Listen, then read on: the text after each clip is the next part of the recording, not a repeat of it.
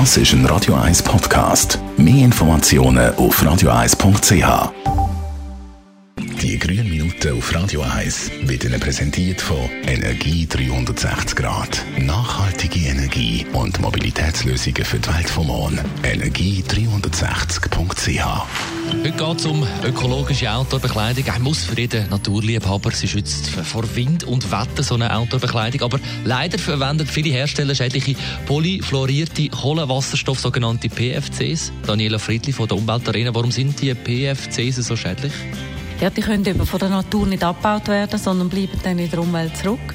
Aber ähm, es hat auch negative Auswirkungen auf unseren Körper. Es gibt Studien, die sagen, dass die Ablagerungen zu Unfruchtbarkeit oder Krebs können führen können. Was kann man dagegen machen?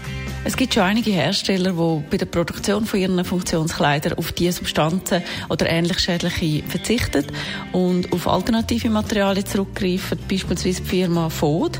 Die tut ab 2024 neun von zehn Kleidern aus 50% recyceltem oder biobasierten Stoff herstellen. Also auch bei Outdoor-Bekleidung auf die Herstellungssubstanzen Konsequenzen denken, so Daniela Friedli von der Umweltarena. Am besten man kauft nachhaltig hergestellte Kleider, die zeitlos sind, die man lange anhaben kann, die man auch reparieren kann. Und ähm, vielleicht kann man auch Tauschbörsen nutzen, wenn man Kleider daheim im Schrank hat, die man schon lange nicht gebraucht hat, kann man die dort vielleicht weitergeben und jemand anderem Freude machen.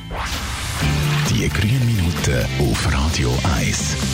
Jederzeit auch zum Nachlassen als Podcast auf radio1.ch. Jetzt Back for Good, Take That hat übrigens.